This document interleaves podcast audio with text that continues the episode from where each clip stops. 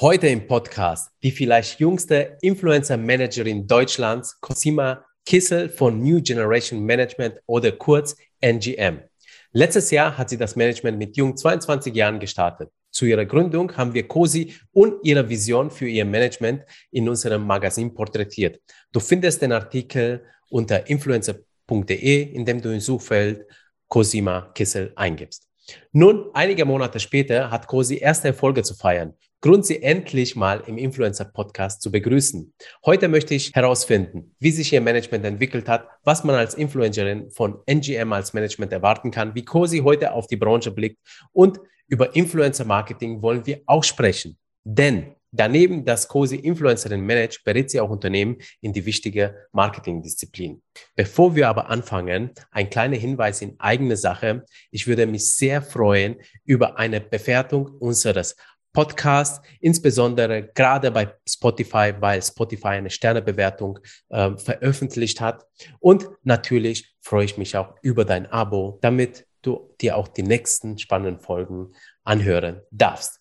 Eine kurze Werbeeinblendung hätte ich noch für dich und damit möchte ich auch ein Dankeschön ausrichten, nämlich an einem guten Freund, der gleichzeitig Stimm- und Mindset-Coach ist, nämlich den Chris Strobler. Und den Chris kennst du schon, wenn du dir den Influencer-Podcast anhörst, denn Herzlich willkommen im Influencer Podcast. Das ist die Stimme von Chris. Und als Stimme- und Mindset-Coach hilft er dir dabei, deine Stimme und deine Kommunikation so zu optimieren, dass deine Botschaft auch wirklich bei anderen Menschen ankommt. Deine Stimme ist unverwechselbar und einzigartig, sagt der Chris. Sie ist ein ultimativer Personal Brand.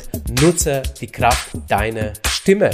Und das kannst du machen, indem du Chris auf seine Webseite besuchst unter strobler.info oder einfach auf Instagram oder LinkedIn Chris Strobler eingibst.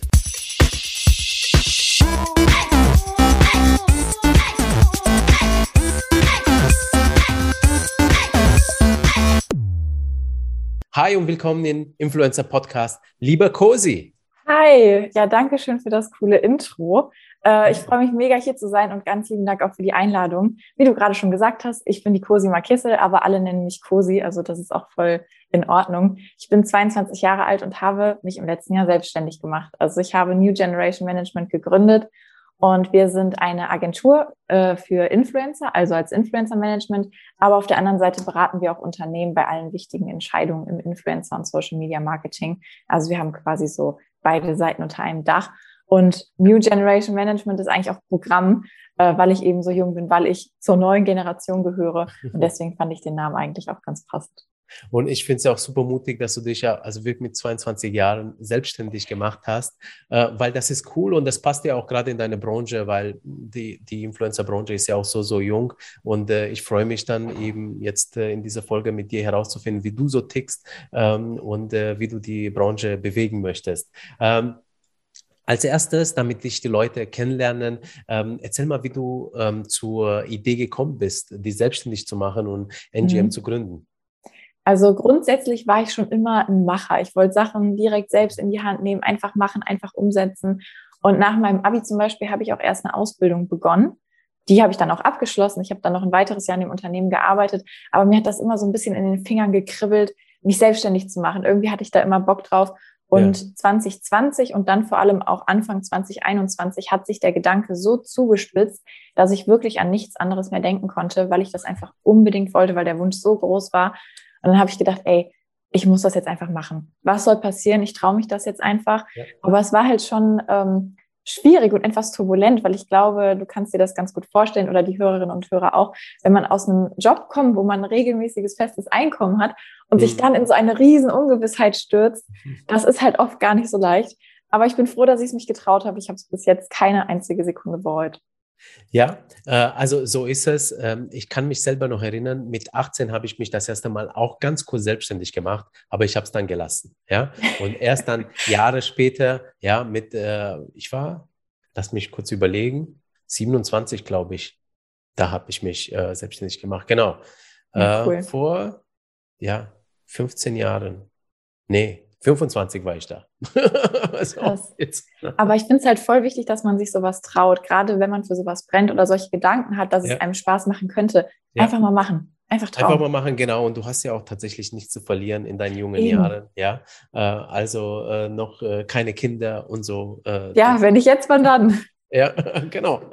Ja, und was hast du davor gemacht? Also wie, wie kam es zum äh, Influencer-Management? Erzähl mal deine Background-Story so ein bisschen. Ähm, also witzigerweise habe ich mich so mit 12, 13 Jahren selbst mal auf einem YouTube-Kanal ausprobiert.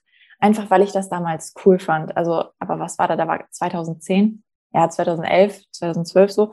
Ja. Ähm, ich fand es einfach cool, habe es ausprobiert, gemacht, hatte mega Spaß, hatte irgendwann 10.000 Abonnenten auf YouTube zusammen. Während dem Abi habe ich das aber so ein bisschen aus den Augen verloren, weil ich mich einfach auf mein Abitur konzentrieren wollte. Und vor allem danach, während der Ausbildung, habe ich gemerkt, nee, ich mache lieber das, was dahinter steckt. Also ich betreue lieber die Unternehmen, ich betreue lieber die Influencer. Aber mir hat das halt von Anfang an echt spannende Einblicke geliefert, weil ich weiß, wie kommen Influencer dazu, sowas zu machen, vor die Kamera ja. zu treten, Sachen ja. zu zeigen. Wie, wie geht man mit den Insights um? Wie entdeckt man auch oder wie nimmt man auch seinen eigenen Kanal wahr? Und ich glaube, dass ich dadurch ähm, manchmal auch auf einem ganz anderen Level so ein bisschen mit meinen Influencerinnen sprechen kann, weil ja. ich halt erstens auch aus der Generation komme und zweitens was ähnliches mal gemacht habe. Also Absolut. eben auf YouTube mit den Videos. Ja. Und, und beruflich, also was hast du vor NGM gemacht? Achso, ich habe ähm, erst eine Ausbildung zur Kauffrau für Marketingkommunikation mhm. gemacht und in der Agentur wurde ich dann auch übernommen und habe dann dann noch ein Jahr, bisschen mehr als ein Jahr weitergearbeitet. Die Agentur ähm, war eine Online-Marketing-Agentur, aber mit einem Schwerpunkt auf Social Media und Influencer-Marketing. Okay, okay, ja. Alles klar. Also das heißt, du hast da schon Berührungspunkte eben gehabt zum Online-Marketing, deswegen verstehst ja, du auch definitiv. so ein bisschen die Branche. Habt ihr da definitiv. auch was mit Influencern gemacht? Ja, Influencer okay. waren auch mit dabei. Aber okay. halt äh, für Unternehmen. Also Influencer Management war noch nicht dabei. Ja. Und als wir beim letzten Mal miteinander gesprochen haben, warst du ja noch äh, mit der NGM noch in der Gründungsphase mhm. äh, und warst auf der Suche nach Influencerinnen. Ähm, so war auch der Titel damals des Artikels Influencerinnen gesucht. Mhm. Äh, zwischenzeitlich äh, hast du schon Influencerinnen unter Vertrag. Wie viele sind das denn? Also mittlerweile sind es fünf.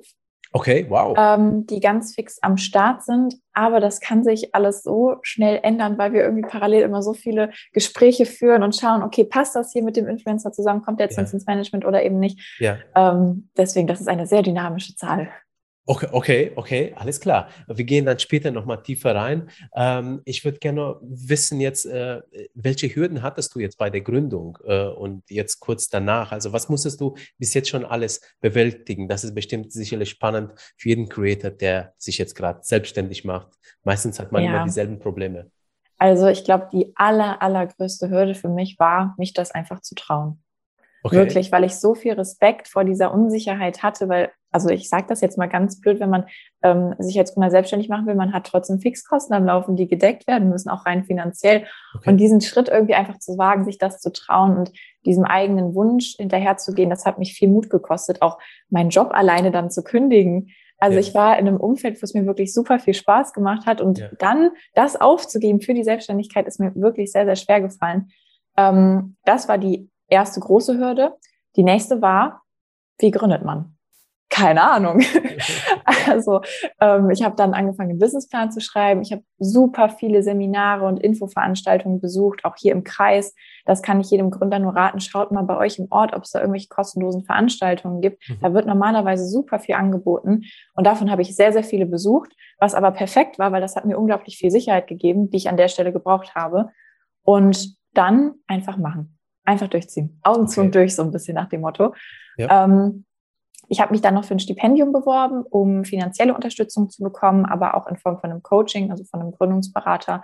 Das Stipendium ist vom Land NRW und das habe ich auch bekommen. Und das hat mir halt nochmal weitere Türen geöffnet zur Wirtschaftsförderung, ähm, auch zum Wirtschafts Wirtschaftsministerium NRW habe ich jetzt äh, coole Kontakte. Da kommt bald auch ein Artikel raus. Also das sind auch alles so Okay, Hürden, so. die ich aber gemeistert habe. Ja.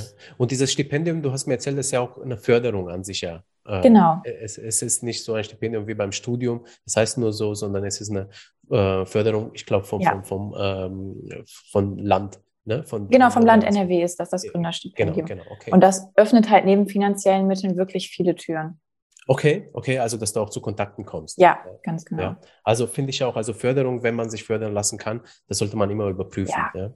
Definitiv. Und, und gab es auch noch andere Hürden? Also du, du hast gesagt, Gründen insgesamt, also äh, Buchhaltung vielleicht oder irgendwie andere Themen, die du erstmal äh, herausfinden musstest, wie das funktioniert? Man muss sich an alles gewöhnen. Also es ist wirklich, jeden Tag war irgendwie eine kleine neue Herausforderung, weil man Ja. sich halt alleine an den Arbeitsalltag erstmal gewöhnen muss, dass man morgens aufsteht und weiß, ich mache das gerade alles für mich.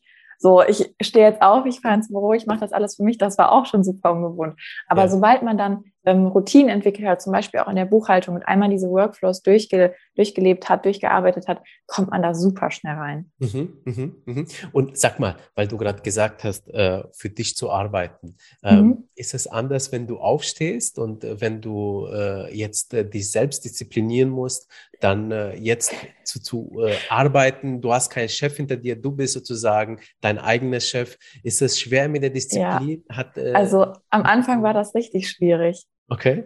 Ähm, früher konnte ich richtig gut im Homeoffice arbeiten, als ich noch in der anderen Agentur gearbeitet habe. Aber jetzt fahre ich eigentlich jeden Tag ins Büro, weil ich hier viel, viel besser arbeiten kann. Okay. Und das war halt voll der Umschwung, an den man sich erstmal gewöhnen musste. Also so der erste Monat war da echt, puh, habe ich mir zwischendurch gedacht. Aber mittlerweile ist das halt auch Routine geworden. Okay, okay, ja. Und arbeitest du acht Stunden am Tag oder mehr? Ähm, ja, ich würde schon sagen, dass es acht Stunden sind, acht bis neun, aber die verteilen sich auch mal gerne. Ja. Also wenn ich dann zum Beispiel um 15 Uhr gehe, dann schreibe ich halt abends um 10 oder 11 nochmal Mails. Aber Ja. das nehme ich in dem Fall auch gar nicht als schlimmer, weil ich weiß ja, okay, ich tue das für mich und ich habe mich bewusst dazu entschieden, Ja. früher Feierabend zu machen. Dann hänge ich halt später nochmal was dran. Ja, ja, also das ist die Arbeit eines Selbstständigen. Ja, voll. Also, äh, Selbst und wie du sagst, es verteilt sich dann. Ne? Du Ja. hast andere äh, ähm, Vorteile dadurch, dass du mal zwischendurch was anderes machen kannst Ja. oder wie auch immer. Ja. Okay, und neben dem Management bietest du ja auch Influencer-Marketing-Beratung an und äh, du hast ja mir erzählt, dass du in den letzten Monaten den Bereich ebenfalls ausgebaut hast. Mhm. Also was machst du da genau? Ähm, wir beraten bzw. betreuen Unternehmen ganzheitlich für Social Media, aber Influencer Marketing ist da eben auch eine super wichtige Maßnahme, je nach Ziel. Und das ist uns wichtig, dass wir Unternehmen haben, die wir ganzheitlich betreuen, dass wir quasi ein rundum sorglos Paket anbieten können und dann eben entsprechende Maßnahmen umsetzen und an der Stelle beraten. Okay, okay, alles klar. Und ähm, wo tun sich denn jetzt deiner Meinung nach so Unternehmen schwer im Bereich des Influencer-Marketings? Oder tun die Ähm. sich schwer? Ist es vielleicht schon angekommen? Also grundsätzlich das überhaupt auszuprobieren, Okay. Definitiv, weil ich glaube, viel zu viele haben vor diesem Bereich noch zu großen Respekt und wissen nicht, wie gut Influencer-Marketing für ihr Unternehmen sein könnte. Ja. Mm, Als nächstes setzen viel zu viele Unternehmen meiner Meinung nach noch immer auf die Zahlen und zu wenig auf die Qualität der Influencer. Okay. Also ich finde, das ist im Moment ein großes Problem, dass viele Unternehmen rein zahlenbasiert arbeiten und gar nicht richtig gucken, okay, ähm, der Influencer hat jetzt zwar 600.000 Abonnenten, aber passt eigentlich gar nicht zur Marke, egal, wir nehmen ihn trotzdem, weil er 6.000 600.000 Abonnenten hat. Das Ja. ist meiner Meinung nach nicht der richtige Weg und da muss man die Unternehmen so ein bisschen an die Hand nehmen und denen sagen, okay, Influencer-Marketing, achte bitte auf die Qualität. Ein Was weiterer meinst du Punkt, mit Qualität? ähm, vor allem Brandfit, also dass der Influencer zur Marke passt. Ja, ja. Also das steht eigentlich an erster Stelle, aber man muss halt auch ein bisschen schauen, okay, wie äh, ist die Bildwelt des Influencers? Ist die qualitativ hochwertig oder nicht? Wie kommuniziert der Influencer mit seiner Community? Findet da überhaupt irgendeine Interaktion statt? ja. Aber auch wie reagiert die Community auf den Influencer? Also wie sieht zum Beispiel das Kommentarfeld aus? Ja. Sind das nur äh, 3000 Kommentare, wo steht schönes Foto, Herz-Emoji oder gehen die User auch wirklich auf den Influencer und den Content ein? Okay, okay. Und, und ähm, was berätst du da für Unternehmen, klein, mittelständische oder gar Institutionen, so ähm, irgendwelche äh, Städte oder? Super divers. Also durch das Stipendium und die Kontakte hier zur Wirtschaftsförderung im Rheinkreis Neuss ähm, bin ich mit denen natürlich auch im Moment in Gesprächen, aber ich sag mal so, da ist noch nichts spruchreif. Andererseits habe ich mehrere Startups, ähm, die ich berate. Bei denen ist es halt, das ist mir persönlich aufgefallen, ein bisschen was anderes, weil viele Startups schon über Influencer-Marketing Bescheid wissen und wissen, was Influencer-Marketing für Erfolge liefern kann. Ähm, wenn man jetzt über den Mittelstand nachdenkt, ja, bei denen ist es manchmal ein bisschen schwieriger, weil man da wirklich nochmal von Null anfangen muss und denen klar machen muss, Influencer-Marketing kann dir da und dabei helfen. Ja. Ähm, aber ja, die Unternehmen im Moment sind relativ divers, also wirklich von Startup bis Mittelstand und Rheinkreis Neues. Okay, okay. Also, aber ich höre schon raus, also der Mittelstand tut sich vor allem schwer mit Influencer-Marketing. Ja, also erfahrungsgemäß ist es im Moment äh, dort noch ein bisschen schwieriger. Ja, Aber ja. das kann man denen auch gar nicht übel nehmen, weil wenn man dann ähm, jetzt mal ganz blöd gesagt, ein Beispiel, äh, einen Herrn vor sich sitzen hat, der Anfang 50 ist, dann weiß der noch nicht so gut über Influencer-Marketing Bescheid, wie jemand, der gerade ein Startup gegründet hat und 25 ist. Das ja, ist einfach so. Aber genau da kommen wir ja schönerweise auch ins Spiel und können die Leute dann an die Hand nehmen und das zusammen cool machen. Ja, Okay, okay, ja. Die sind ja auch mit anderen Werbemaßnahmen äh, ähm, ähm, aufgewachsen, ja. Also Voll, mit, mit, klassischer genau. Werbung, dann kam noch Online-Werbung wie Bannerwerbung etc. Das wird noch akzeptiert. Und Influencer-Marketing ist so ein bisschen wie die, das, die Online-Werbung im Jahr 2000. Ja, noch ein bisschen genau. so Nischending, aber es ist, äh, kann sehr großen Impact haben. Also man sollte sich damit auf jeden Fall auseinandersetzen. Lasst uns mal über das Managen von Influencerinnen sprechen. Und äh, da stelle ich dir eigentlich dieselbe Frage, äh, ähm, dass ich jedem Management bis jetzt immer gestellt habe. Ähm, was macht für dich eigentlich gutes Artist-Management, Influencerinnen-Management aus? Also für mich ist es, einen persönlichen Kontakt aufzubauen und wirklich eine Beziehung zwischen Management, beziehungsweise ich rede jetzt mal von mir als Managerin und dem Influencer zu pflegen. Also bei uns ist es wirklich so, wir haben super regelmäßige Update-Calls, wir sind täglich im Kontakt auf WhatsApp und das finde ich extrem wichtig, dass man an der Stelle eine Beziehung aufbaut, wo man vertrauensvoll auf einem guten Level miteinander sprechen kann und das auch offen und ehrlich, ähm, weil ich glaube, so kann man als Management am besten mit dem Influencer arbeiten und so hat der Influencer auch am meisten was von einem als Management. Okay, okay. Und ähm, ich frage mich immer, wann macht es für ein Influencerin äh, oder äh, Content Creatorin Sinn, sich ein Management auszusuchen? Also ähm, wann ist der richtige Augenblick? Mhm. Grundsätzlich würde ich sagen, sobald sich der Influencer danach fühlt. Also das okay. kann auch schon relativ früh sein, je nachdem, was er für Content macht mit, ich sage jetzt mal 20.000 Abonnenten. Ähm, es ist ja so, dass wir Aufgaben übernehmen, die den Influencern oft gar nicht so viel Spaß bereiten, weil die sich lieber aufs Content produzieren konzentrieren möchten. Mhm. Und das finde ich ist total okay, wenn man auch eine relativ kleine Reichweite hat, dann auf Management zurückzugreifen. Ja. Man muss halt immer schauen, dass es dem Influencer was bringt, also dass wir als Management dem Influencer helfen können, aber auch, dass der Influencer uns helfen kann im Endeffekt. Ja. Also das ja. ist ja ein Geben und Nehmen in, in der Beziehung. Und solange das gegeben ist und sich der Influencer danach fühlt, dass er gerne Management hätte, ist es vollkommen legitim, meiner Meinung nach. Ja, ja, okay, okay. Also einfach auf ein Gefühl hören und wenn man Unterstützung benötigt, dann ist der richtige Zeitpunkt. Genau. Äh, ja, Ganz da kann genau. ich da kann ich auch gleich einen Werbeblock einschießen, entweder zu Cosi gehen oder im Management Finder auf Influencer reinschauen. Ja, ganz genau, so genau. ist es. Aber am besten zu Cosi gehen. Bitte. Ähm, also gibt es eigentlich eine typische Karriere von so einem Influencer?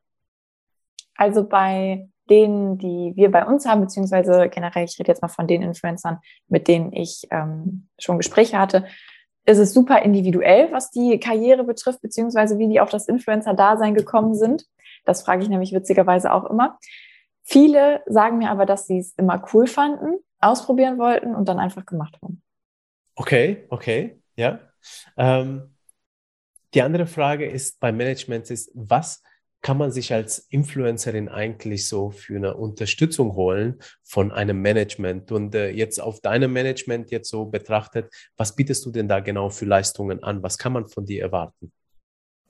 Also bei uns ist es auf jeden Fall eine ganzheitliche Beratung, dass wir die Influencer von Anfang bis Ende an die Hand nehmen, für jegliche Fragen da sind und wir bei uns eben wirklich einen Wohlfühlfaktor haben. Also das ist mir besonders wichtig, dass sich die Influencer bei uns im Management gut aufgehoben fühlen, wohlfühlen, gut beraten fühlen, ähm, dass die Kommunikation an der Stelle einfach stimmt und das Ganze harmoniert, dass auch auf einem Level gut harmoniert. Und es ist halt mittlerweile auch so, dass wir über ähm, Businessgespräche, also wenn es irgendwie um die neue Kooperation geht und wir darüber gesprochen haben, dann reden wir danach über Privates, weil das einfach so gut zusammen matcht. Und das ist ja. mir besonders wichtig und das mit dieser Erwartung können die Influencer auch zu uns ins Management gehen, dass sie das ja. auf jeden Fall bekommen, wenn es passt. Ja, ja, ja. Also äh, bei dir geht es schon freundschaftlich zu. Ich glaube, das muss aber auch so sein irgendwo, weil es ja. ist doch eine, äh, eine, sehr, sehr enge Bindung an ein Management. Da muss man ganz äh, genau ähm, öffnen.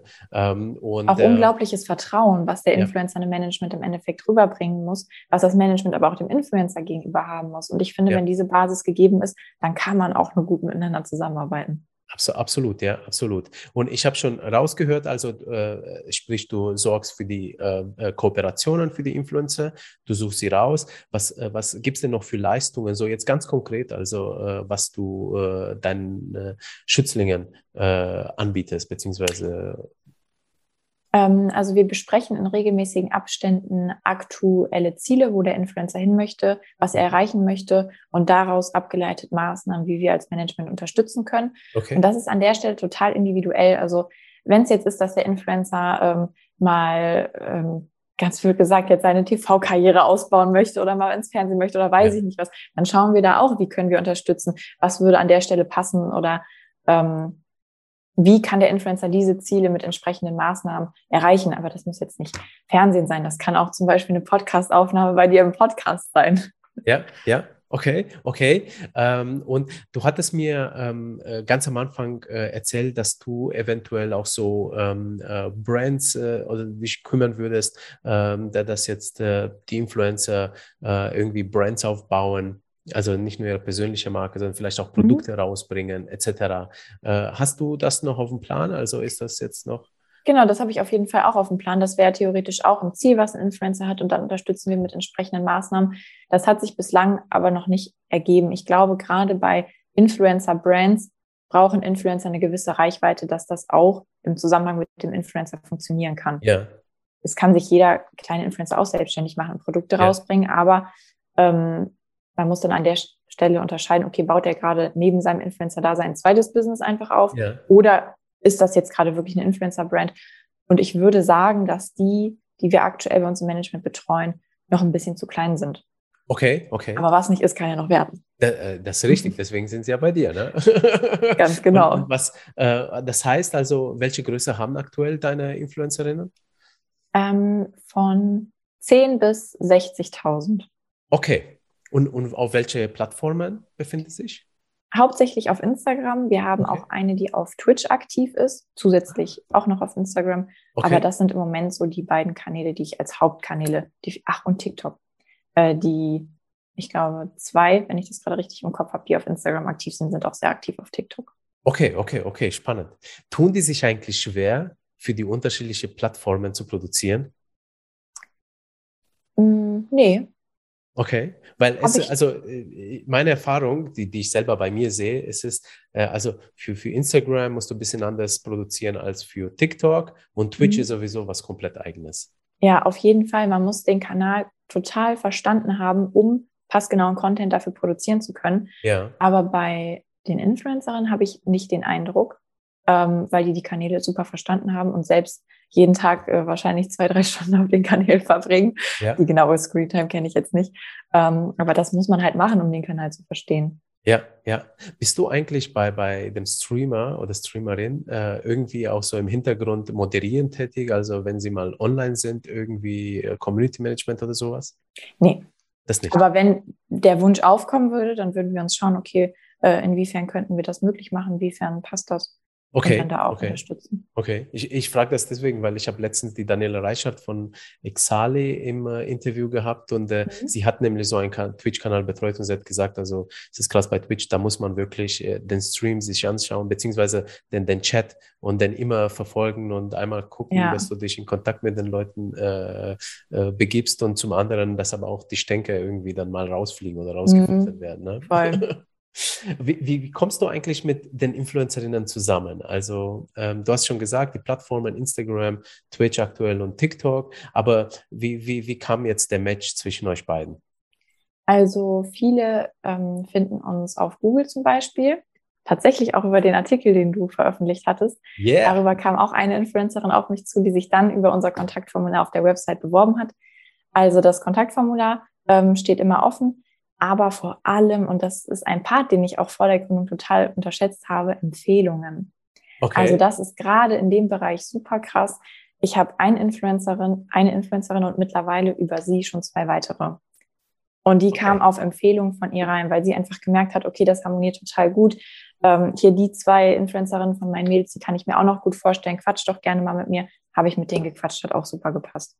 Ja, Ja, also das okay. ist, da passiert halt unglaublich viel in, in diesem Empfehlungsding. Das ist Empfehlung. Naja, man ja. kennt sich ja untereinander. Und ähm, ich hatte ja auch schon Nina Sophie Mahler vom TBM-Management hier, die sind aus München. Mhm. Und sie hat genau dasselbe gesagt. Also die meisten äh, äh ergeben sich äh, ähm, durch, durch Weiterempfehlungen. Ja. Also ihre Influencerinnen sind äh, ähm, jetzt zufrieden und sagen das anderen, die sie kennen. Ja, ja ganz genau. Aber ja. das ist halt auch nochmal voll die Bestätigung in der Arbeit und in dem, was man, was man tut eigentlich. Also Absolut. ich finde es echt cool. Ja, ja, okay. Und ähm, welche Voraussetzungen müssen erfüllt sein, damit ihr jetzt jemanden aufnimmt im Management? Also die Qualität muss passen. Ja. Einfach mal ganz blöd gesagt. Und es muss ähm, gut harmonieren. Also erstens zwischenmenschlich, äh, was ich vorhin auch schon erwähnt hatte, aber wir müssen dem Influencer auch generell helfen können. Und wenn der Influencer zum Beispiel so ein nischiges Thema hat, wo ich wirklich sage, da habe ich keinen Plan von, da kenne ich ja auch keinen, der davon einen Plan hat, dann weiß ich nicht, ob wir dem Influencer die Ressourcen zur Verfügung stellen können, die er eben braucht. Und da gehört dann einfach auch die Ehrlichkeit dazu, dass man sagt, ich weiß nicht, ob wir, ob du bei uns gut aufgehoben wärst, weil dein Thema ist so super nischig ich weiß nicht, ob wir das entsprechend betreuen können und dir ja. quasi gewährleisten können, dass wir dich da zu 100 Prozent unseren Ansprüchen ähm, gerecht werdend beraten können. Ja, ja. Aber solange das alles passt und man sich dann an der Stelle wohlfühlt und eben, wie gesagt, ähm, sicher gehen kann, dass man sich gegenseitig helfen kann, dann funktioniert es. Ja, okay, okay. Und äh, schaust du auf irgendwelche Metriken, irgendwie so äh, Zahlen wie, wie Follower-Anzahl ähm, oder ähm, Engagement Rate etc.? Ja, auf jeden Fall. Das gehört für mich auch so ein bisschen ähm, in die Qualität dazu, dass einfach sowas wie die Engagement Rate zum Beispiel passt. Mhm. Also, dass die, dass die Zahlen nicht komplett Katastrophe sind oder auch der Follower-Verlauf. Da kann man ja auch ganz schnell sehen, okay, wurde sich äh, wurden vor einem Jahr vielleicht mal ein bisschen Follower dazu gekauft oder so. Und sowas sind halt Faktoren, die überhaupt nicht gehen, ja. ähm, wo es mir als Management dann auch einfach schwerfällt, dahinter zu stehen. Weil das, sowas kann man auch nicht von einer Marke irgendwie rechtfertigen. Ja, ja, absolut. Und das sind dann quasi so Faktoren, ähm, wo keine Zusammenarbeit zustande kommen kann. Okay, okay. Was ist denn eine gute Engage Engagement Rate? Gibt es da so Daumenregeln irgendwie? Ähm, also ich sage immer so, okay, ab drei Prozent ist, ist gut, aber im Einzelfall muss man sich das halt auch nochmal anschauen und dann halt auch wirklich ins Kommentarfeld nochmal reingehen, gucken, okay, wie sind die Kommentare. Aber wenn ich so die Kanäle screene, dann achte ich immer so auf diese drei Prozent Zahl. Okay, okay, alles klar. Ähm, wie kann man sich den Ablauf denn jetzt äh, äh, bei dir vorstellen, äh, deines Managements? Also wenn ich jetzt äh, als Influencer bei dir aufgenommen werde, also was passiert denn als erstes und was folgt dann? Mhm. Also der Influencer nimmt Kontakt auf oder wenn es eine Empfehlung war, nehmen wir vielleicht auch ja. Kontakt auf. Und dann findet als erstes ein erstes Kennenlernen statt. Da telefonieren wir dann oder treffen uns sogar persönlich, aber das ist im Moment halt ein bisschen schwierig ähm, gerne dann auch über Zoom, dass man sich direkt einmal sieht und einfach so ein Gefühl füreinander kriegt. Also, dass der Influencer wirklich weiß, okay, was ist das für ein Management? Wer steckt dahinter? Wie arbeiten die? Das ist mir super wichtig, dass sie das auch einfach wissen und dann für sich auch nochmal entscheiden können, okay, passe ich in das Management? Möchte ich in das Management? Aber ich möchte an der Stelle auch den Influencer kennenlernen. Und da nicht nur das, die Fotos, die er sowieso auf Instagram postet, sondern wirklich, was steckt dahinter? Also wie bist du dazu gekommen, regelmäßig auf Instagram zu veröffentlichen?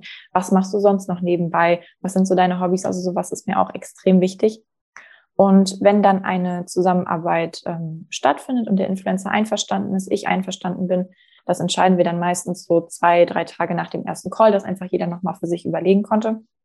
Dann ähm, nehmen wir den Influencer auf und es findet ein erstes Gespräch statt, wo wir dann nochmal wirklich konkrete Ziele festlegen. Also was möchtest du erreichen? Wie können wir da, dir dabei helfen? Und da besprechen wir dann so ein paar Maßnahmen. Auch nochmal ähm, Hinweise zur Werbekennzeichnung und so weiter. Also dass der Influencer sowas alles auch nochmal mit an die Hand gegeben bekommt. Und dann finden danach in regelmäßigen Abständen Calls statt, wo wir uns einfach austauschen, wie läuft's gerade, generell auch, wie geht's dir?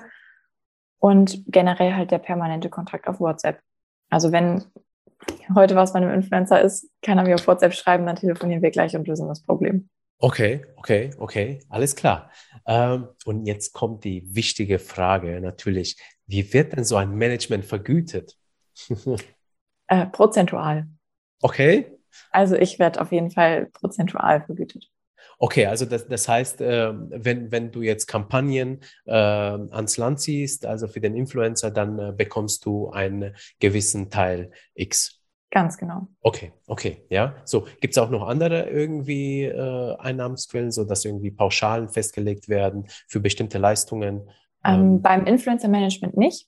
Bei den Unternehmen, die ich betreue, sind es Pauschalpreise. Also da wird vorher immer ein individuelles Angebot angefertigt für okay. Influencer-Kampagne X und dann ja. bekomme ich da eben die Summe für. Okay. Machst du bei, bei Unternehmen auch so Workshops irgendwie? Ja, Okay. okay. Das ist gerade im Startup-Bereich ähm, mega das Thema oder auch für Freiberufler. Ja. Da habe ich auch schon einige Workshops gegeben, ähm, um die dann eben auch abzuholen und denen das an die Hand zu geben. Okay, wie könntest du eine Influencer-Kampagne für dich selbst um, umsetzen? Sind Workshops auch sehr spannend, weil ich glaube, viele haben nicht das Budget, wirklich eine Agentur dafür zu beauftragen. Ja. Aber man kann denen ja trotzdem Tipps mitgeben und ja. sagen, okay, guck mal, du kannst es so und so machen, das sind die Steps, die du gehen musst. An die Punkte musst du denken dass sie es trotzdem selbst für sich umsetzen könnten. Ja, ja, okay, okay, alles klar. Wie tief greifst du denn als Managerin jetzt in die Arbeit der Influencerinnen ein? Also gibt es irgendwelche Freiheiten, die man als äh, Influencer abgeben muss? Ich glaube, das ist eine wichtige Frage, gerade für die Creator, weil gerade wenn man vielleicht noch nie mit einem Management äh, zu tun hat, dann, dann man, man liest ja im Internet immer äh, äh, meistens das Negative über Management. Das äh, ist aber nicht auf Influencer-Management bezogen, sondern insgesamt auf die Manager dieser Künstler dieser Welt, ja, aufs Musiker und so. Und ich glaube, viele Leute haben Angst vor Manager äh, und ich glaube, das ist unbegründet. Aber sag du mal. Also, also muss man Angst haben vor Management? Nee, auf gar keinen Fall. Also wir ähm, haben halt Zugriff auf das E-Mail-Postfach, beziehungsweise es wird in der Regel eine E-Mail von uns hinterlegt, so dass wir einfach die Brandanfragen äh, bearbeiten können oder auch andere Brands anschreiben können. Aber der Instagram-Kanal jetzt zum Beispiel, ich nehme jetzt mal Instagram als Beispiel, bleibt komplett beim Influencer. Damit haben wir nichts zu tun. Ähm, der hat alle Freiheiten, die er will. Man muss uns auch nicht das Passwort geben oder weiß ich nicht, was ich da schon alles gehört habe und ja. auch gefragt wurde. Auf gar keinen Fall. Für mich ist es so, wenn wir einen Influencer bei uns aufnehmen, dann muss diese Vertrauensbasis gegeben sein. Ansonsten macht es schon überhaupt keinen Sinn, zusammenzuarbeiten. Ja. Und sollte der Influencer jetzt trotzdem mal was posten, ähm, wo ich ein bisschen Kopfschmerzen kriege und denke, uh, weiß ich jetzt nicht, ob das so gut ist und förderlich für die Ziele, die du erreichen möchtest, für das, was wir besprochen haben, dann telefonieren wir, dann sage ich ihm, ich weiß nicht, ob das, äh, ob das so gut ist. Wie wäre es denn, wenn du es so und so machst? Vielleicht ein paar andere Umsetzungsvorschläge. Ja. Ähm, und dann kann der Influencer für sich entscheiden, ob er es beim nächsten Mal anders macht, ob er den Beitrag runternimmt und so weiter. Ja. Also ich verstehe mich da eher in einer beratenden Rolle, ähm, um dem Influencer, um aus dem Influencer das Bestmögliche rauszuholen. Ja, ja. Okay, okay. Sind eigentlich bei dir die Verträge äh, jetzt äh, irgendwie äh, äh locker gestaltet? Also sprich, dass die Influencer jederzeit rausgehen oder macht ihr einen Vertrag für eine bestimmte Laufzeit? Also nee, die sind locker gestaltet. Also okay. jeden Monat kann man kündigen, wenn man nicht mehr zusammenarbeiten möchte. Okay. Ähm, also einmonatige Kündigungsfrist ähm, ist angegeben, was ich auch wichtig finde, weil wenn jemand nicht mehr mit mir zusammenarbeiten möchte, dann muss er das auch nicht. Ja. Und das habe ich auch von Anfang an so kommuniziert, wenn seitens der Influencer etwas nicht passt, ähm, der Influencer der Meinung ist, dass wir als Management falsch agieren, dann muss darüber gesprochen werden. Dann muss das Vertrauen da sein, dass man sich das auch ehrlich feedbacken kann und ja. dann schaut, wird es besser oder arbeiten wir besser nicht mehr zusammen. Ja. Und ich glaube, wenn man als Management gut arbeitet und da mit einem guten Gewissen rangeht, dann sollte man auch kein Problem damit haben, die Kündigungsfristen so runterzusetzen. Ja. Ähm, weil eben dieses vertrauensvolle Arbeiten da im Fokus stehen sollte. Ja, ja, ja, ja, absolut, absolut, ja. Und Kreative sind insgesamt so, dass sie sich nicht gerne binden, sondern freiwillig ja. binden, ja. und die Creatorinnen sind meistens kreative Leute und das, das ist ein stimmt. bisschen so wie in der Werbebranche, ja. Deswegen gibt es also viele Freiberufler. Ähm, lass uns mal so ein bisschen jetzt auf die Influencer-Branche insgesamt gucken. Ähm, was würdest du denn sagen? Also, wo steht die Influencer-Branche äh, aktuell aus deiner Sicht? Also, meiner Meinung nach steht die Influencer-Branche im Moment vor einem großen Authentizitätsproblem. Okay. Denn wir merken es immer, immer wieder, Influencer werden mittlerweile oft leider nicht mehr so ernst genommen und sind eher negativ, also generell jetzt das ganze Thema ja. in den Medien, in den, in den Pressen, ähm, als, als es eigentlich positiv ist. Und das finde ich unglaublich schade. Und ich glaube, wir als Management, und damit meine ich jetzt alle Managements, alle Influencer-Marketing-Agenturen müssen da irgendwie so ein bisschen zusammenhalten, um den gegenzusteuern und den Markt nicht kaputt zu machen. Ja. Und da komme ich auch nochmal auf das zurück, was ich anfangs gesagt habe. Es muss viel mehr auf Qualität gesetzt werden, dass der Influencer auch wirklich zur Marke passt. Weil wenn man zehn Influencer hat, die nicht zur Marke passen, dann wird die Marke unauthentisch, dann werden die Influencer unauthentisch. Und das ist sowas, was im Endeffekt auch den Markt kaputt macht, weswegen Influencer so negativ wahrgenommen werden. Aber wenn da alle gegensteuern, alle aus der Branche, dann, dann wird's gut. Ja. Dann schaffen wir das. Ja, ja, ja, absolut, absolut. Ähm, also zusammenhalten, ist für die Branche wichtig. Äh, Finde ich auch. Ich, ich habe witzigerweise, ähm, äh, so jetzt um auf der Laufenden äh, zu bleiben, so Google Alerts, so ein paar Alerts eingesetzt und immer irgendwie mit äh, Influencer-Begriffen, also mhm. Influencer-Studie etc.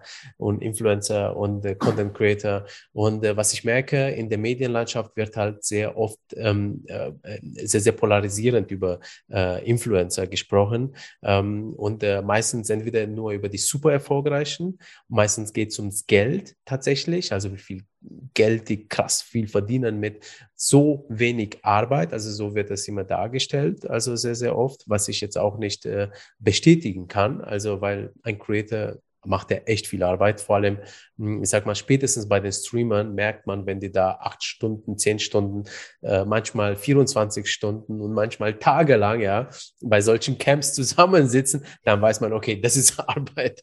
Das ist, ja, ähm, also ähm, da hast du natürlich äh, recht. Also es ist äh, so ein bisschen eine verzerrte Wahrheit auch, ja. Ich glaube, es hängt auch damit zusammen, weil man kann die Arbeit des Creators nicht so ähm, also es ist nicht so, dass du deine Fabrik gehst und dann einfach äh, acht Stunden lang ja. irgendwie was herstellst, erarbeitest, ja. Das wird so, nicht als Arbeit wahrgenommen. Das wird nicht als Arbeit wahrgenommen. werden ja. wirklich nicht als Arbeit wahrgenommen. Ja.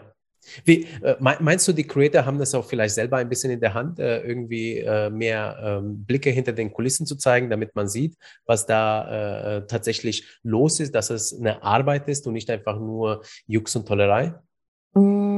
Schwierig. Ich weiß nicht, ob das ähm, das Problem lösen würde, weil ich glaube trotzdem, dass viele denken, ja, okay, aber dann produzieren die halt ein Video, schneiden das danach auf der Couch, aber die können trotzdem noch machen, was sie wollen. Also ja. viele, die zum Beispiel in einem Unternehmen arbeiten, können trotzdem nicht nachvollziehen, dass das die Arbeit ist, die sie im Endeffekt auch tun, acht Stunden lang am Tag.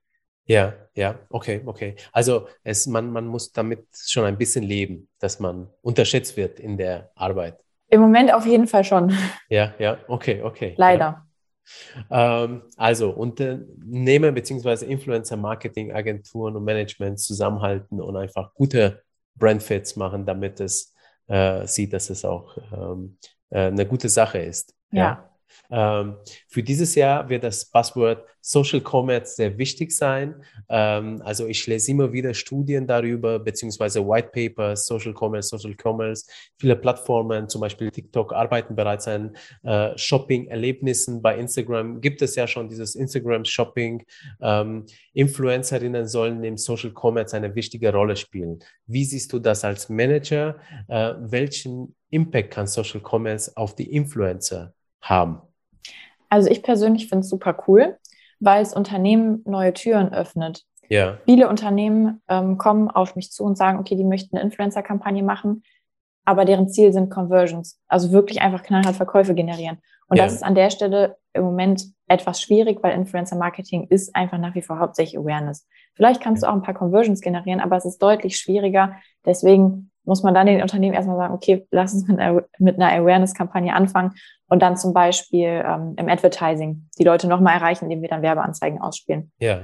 Aber durch dieses ganze Thema Social Commerce werden meiner Meinung nach, wie gesagt, neue Türen geöffnet und ich finde es auch super cool für Creator, weil sie die Unternehmen dann an der Stelle unterstützen können, um wirklich gezielt Conversions zu generieren. Mhm.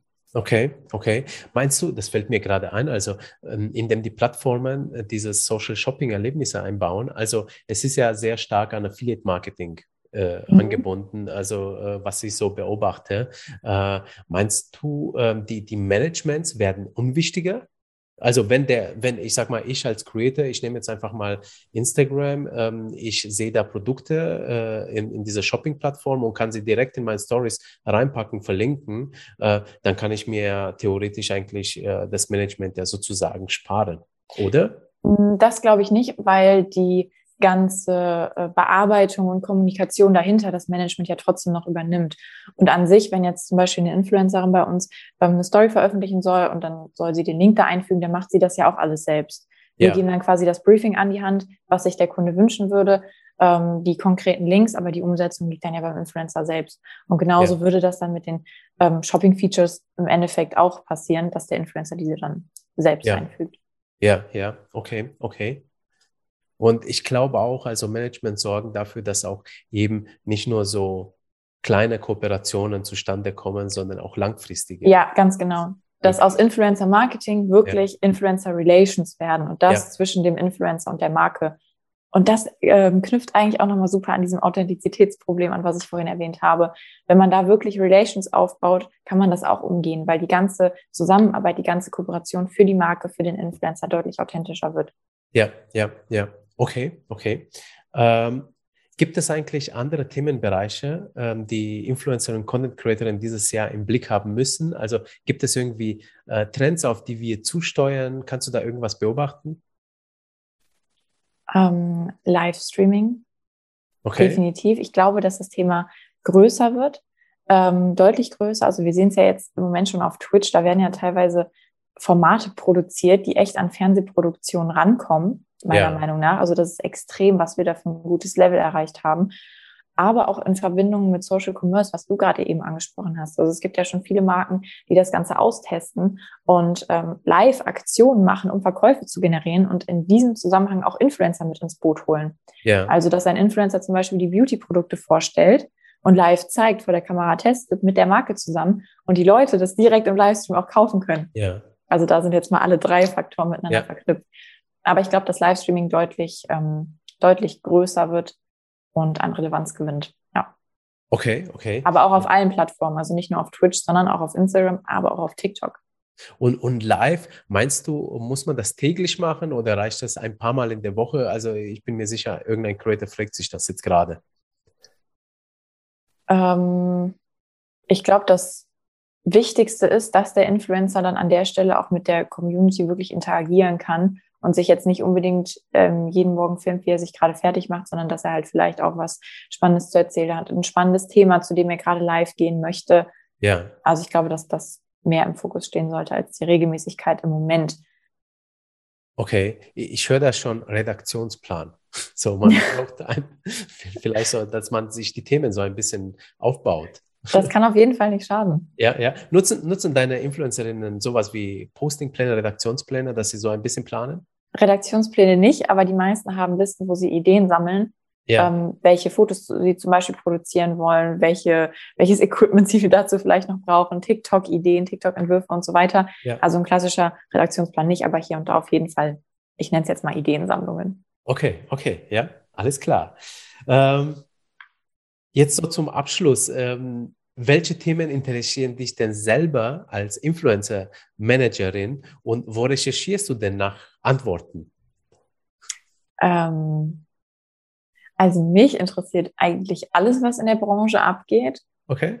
Aber dafür nutze ich halt auch so die, die normalen Medien, sage ich jetzt mal so. Also ich habe da auch ja. keine Geheimzutat, Google Alerts sowieso, jegliche Newsletter von jeglichen Firmen, TikTok ähm, Pinterest und Co.